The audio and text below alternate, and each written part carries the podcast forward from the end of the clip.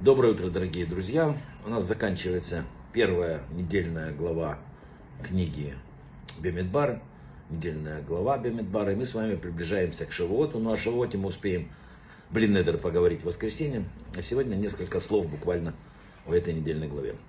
Э, Все, что можно вынести из всех вот э, перипетий, которые происходили с э, еврейским народом в конце книги Вайкра и вот сейчас в Бемидбаре, это доверие. У человека должно быть доверие к Творцу. Это одно из самых главных, что должен воспитать в себе человек. Как научиться вот этой вот вере полагания на Творца? Доверие к Творцу это одно из самых главных, что должен воспитывать в себе человек. Есть некоторые правила. Первое. Творец посылает каждому человеку все необходимое на данный день. Именно столько, сколько он считает правильным и нужным на этот день. Вы понимаете, именно нам, именно на этот день и столько, сколько он считает правильным. У нас может быть другое мнение по этому вопросу. Но у хозяина мира такое. Второе, нужно стараться разумно относиться к этому. И не слишком много требовать в жизни, и от жизни, и для себя. Глупо заниматься только заним, вот этими запасами на будущее, как барсук, знаете, это в щеках.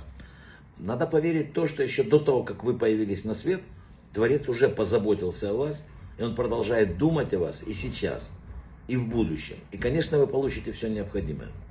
Но то, вот здесь вот есть маленький нюанс. Но то, что он знает и понимает, необходимо вам на данное время. У человека несколько завышенные подходы к этому вопросу. Глупо заниматься запасами на будущее, сказано в наших древних книгах. Надо поверить в то, что еще до того, повторяюсь, как мы появились, он о нас думал, видел. У нас видел, помню, в книге эм, Тигелим написано, что глаза твои видели меня еще до зачатия. Он видит нас до зачатия, когда мы уходим из этого мира, он знает всю нашу жизнь. Есть еще третий пункт. Если вы возьмете больше, чем вам действительно положено сверху, да, то все равно у вас это заберут. Вы не можете удержать то, что вам не приходит с неба. К чему это приходит? Адвокаты, психологи, налоги, зубные врачи, там, слесари. Э, это обязательно все уйдет. А вот если мы не доберем то, что нам положено, мы никогда не потеряем. Творец все равно находит способ дать нам то, что нам положено. Я понимаю, что это каждый думает, что ну да, хорошо, вот, ну а вот, но, но тем не менее это то, что видели умные.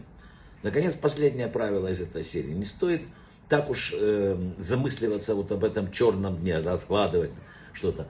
Не нужно отказывать себе во всем, оставляя что-то на завтра. Ведь никто не знает, что будет завтра. Вот посмотрите на этот мир. Ведь разве такое думали? Сегодня люди покупали себе дома там на лазурном побережье, яхты. Сегодня все сидят дома, ни яхт, ничего. Люди часто переворачивают все с ног на голову. Они уделяют 90% времени бизнесу, э, немножечко оставшегося времени семье. А о том, э, с чем они придут в следующий мир, они вообще не понимают. Когда человек приходит в иной мир, семья проводит его только до порога вот этого. Дальше нет. Имущество, друзья там туда тоже не проходят. Человек уходит в другой мир только с, с то хорошим, что он сделал в этом мире, с духовностью вырожденной, заповедями какими-то. И то, что он в жизни считал мелочью, на самом деле самая выгодная инвестиция. Даже самые успешные финансовые операции не принесут такую прибыль, как духовность. Она продолжает выплачивать дивиденды, дивиденды вечно. Ничего больше нету в мире такого, от чего вы получаете вечные дивиденды. У человека изогнутая голова. Он немножко, он все время думает, что кто-то обманывает его, что кто-то, что вот кто-то возьмет больше. Давайте я вам такую короткую историю сейчас скажу. В период, когда э, морское владычество Британии было, во время дальних походов матросы массово болели цингой от недостатка витаминов. Поэтому им начали давать доль, дольку лайма в день. Но простой народ этот диковинный плод есть не стал, плевался, грозил бунтом, выбрасывал за борт. Что сделал Кук, вот тот самый Кук, которого якобы съели аборигены? Он приказал лайм выдавать только офицерам, простым матросам запретить. При этом тайно приказал за кражу цитрусовых не наказывать. В итоге запасы лимонов стали быстро таять на глазах. Эпидемия цинги ушла на нет. Почему? Люди, когда им давали это, они не хотели это брать. А вот когда они увидели, что это дают только вот, вот только вот этим старшим офицерам, вот это сразу человеку захотелось. Подумайте, немножечко подумайте об этом. Завершаю. А был такой знаменитый Рав Котляр, пришел к нему бизнесмен и стал жаловаться на усталость, постоянную нехватку времени. Это был очень щедрый человек. Он соблюдал заповеди, делал большие пожертвования для тех, кто изучает Тору. Рав выслушал его и говорит, знаешь, я уверен, что будущее у тебя уже есть.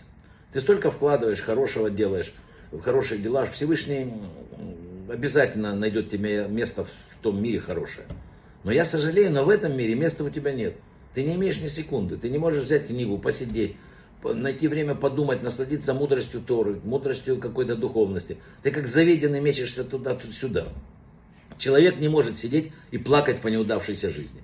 Он обязан сделать свой шаг и потом просить Всевышнего о помощи и поддержки. И она придет. Брахава от шаббат шалом.